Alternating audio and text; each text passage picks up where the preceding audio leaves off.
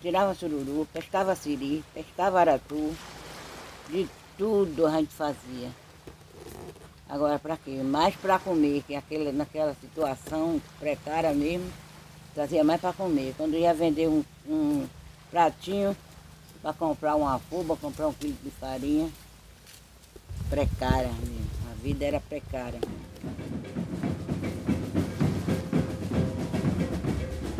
Dentro da Pesca Formosa é uma série de episódios sobre a colônia de pescadores Z7 em Rio Formoso, município do litoral sul de Pernambuco. No nosso quarto episódio, vamos ouvir um pouco sobre a ancestralidade presente entre os moradores de Rio Formoso. Entre costumes e habilidades passadas pelas famílias, o município guarda dentro de si histórias bem curiosas e impactantes,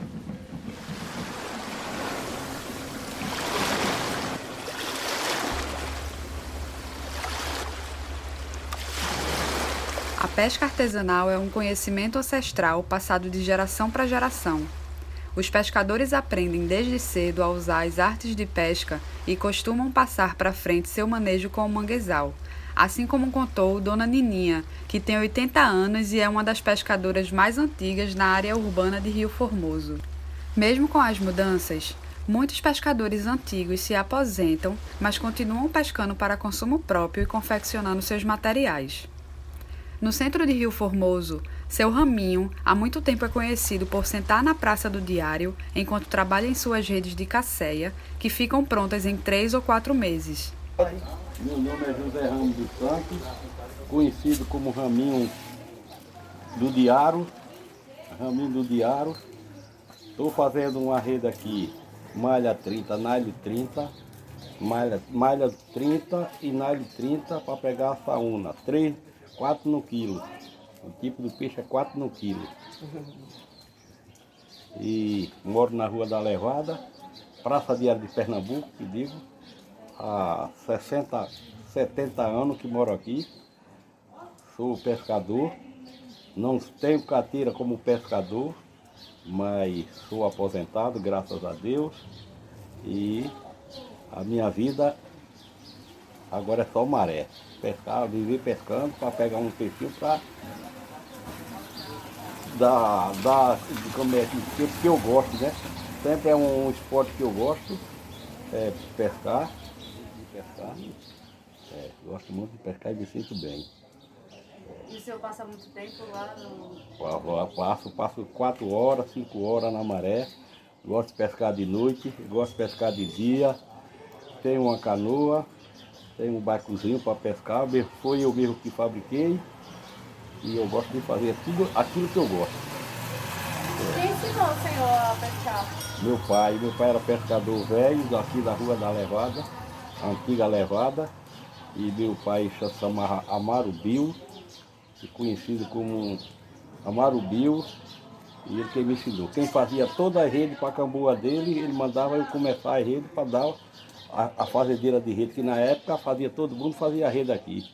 Era no tempo de cordão, que era trocinha no fuso e fazia. Desde de 12 anos que eu faço rede. Desde de 12 anos de idade que eu faço rede. Quem ensinou o senhor a fazer embarcação? Quem ensinou eu foi eu mesmo. Eu mesmo que inventei. Eu sempre sou um caba que gosta de ver as coisas e, e prestar atenção. Eu vejo o povo fazendo uma coisa e eu aprendo. Quem me ensinou foi, foi eu, eu mesmo que aprendi. E quanto tempo o senhor passava fazendo a embarcação? Uma semana. Para fazer um barco? Fazer um barco, seis dias. Seis dias. Com capacidade de quantas pessoas, pai? Seis pessoas, sete, faço até de dez pessoas, doze. É, sei fazer. É. É, o senhor é, acha que mudou muita coisa do tempo que você começou a pescar para agora? Mudou, mudou muito. Mudou muito, muito muitas coisas mesmo mudou. Porque antigamente nós pegava peixe aqui dentro de casa. Pegava, saía daqui, pegava ali na ponte ali do hospital, nós pegava peixe por ali. Nós pegava muito peixe por ali. Mas hoje o rio poluiu e agora é, tá, não está como não tá fácil mais de pescar que nem nós pescava. Mas sempre a gente arruma o que comer. Vai para a maré, sempre traz o que comer. É. sou um pescador que não vivo de pescaria assim para negociar, eu gosto mais de pegar para comer, é, não pesco para vender, pesco só para a despesa de casa e a vida é assim. Com 81 anos, Dona Moça aprendeu a pescar quando era pequena e, mesmo aposentada, continua indo para a maré. Ela conta que nesses anos todos de pesca também sentiu muitas mudanças no estuário. Você está muito tempo na pesca, desde criança. Desde criança. E quem te ensinou a pescar? A minha mãe. A minha mãe foi quem ensinou a pescar, né? De tudo.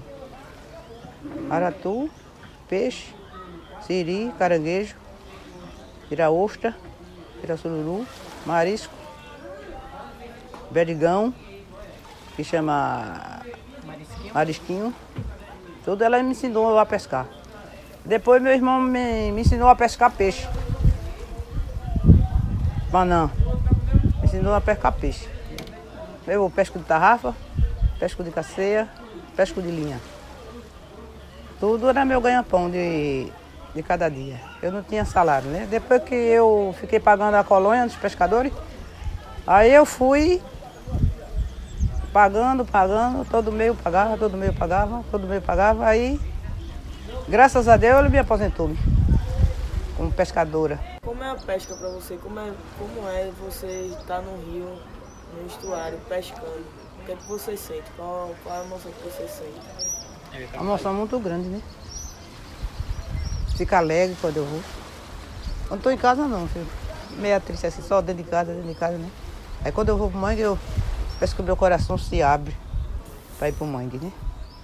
E você acha que mudou muito então do.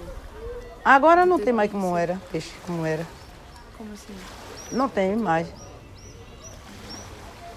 De jeito nenhum.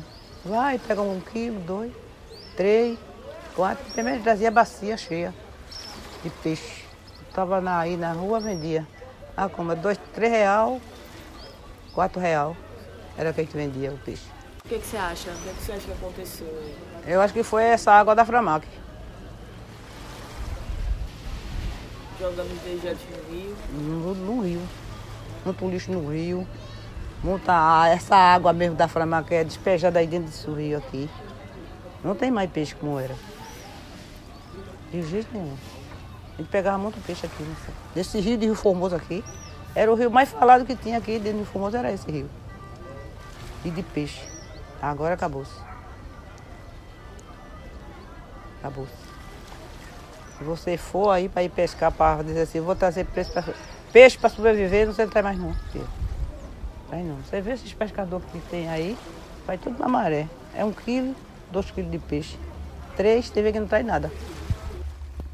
As causas dessas mudanças relatadas por Dona Nininha, Dona Moça, seu Raminho e por outros pescadores da região são várias. Entre elas, a pesca predatória, o crescimento do número de embarcações e turistas, o despejo de poluentes que vem principalmente da monocultura da cana-de-açúcar no estado e da carcinicultura, o descarte inadequado de lixo, a falta de saneamento básico e a destruição do manguezal. Além disso, há o descaso do governo diante desses problemas.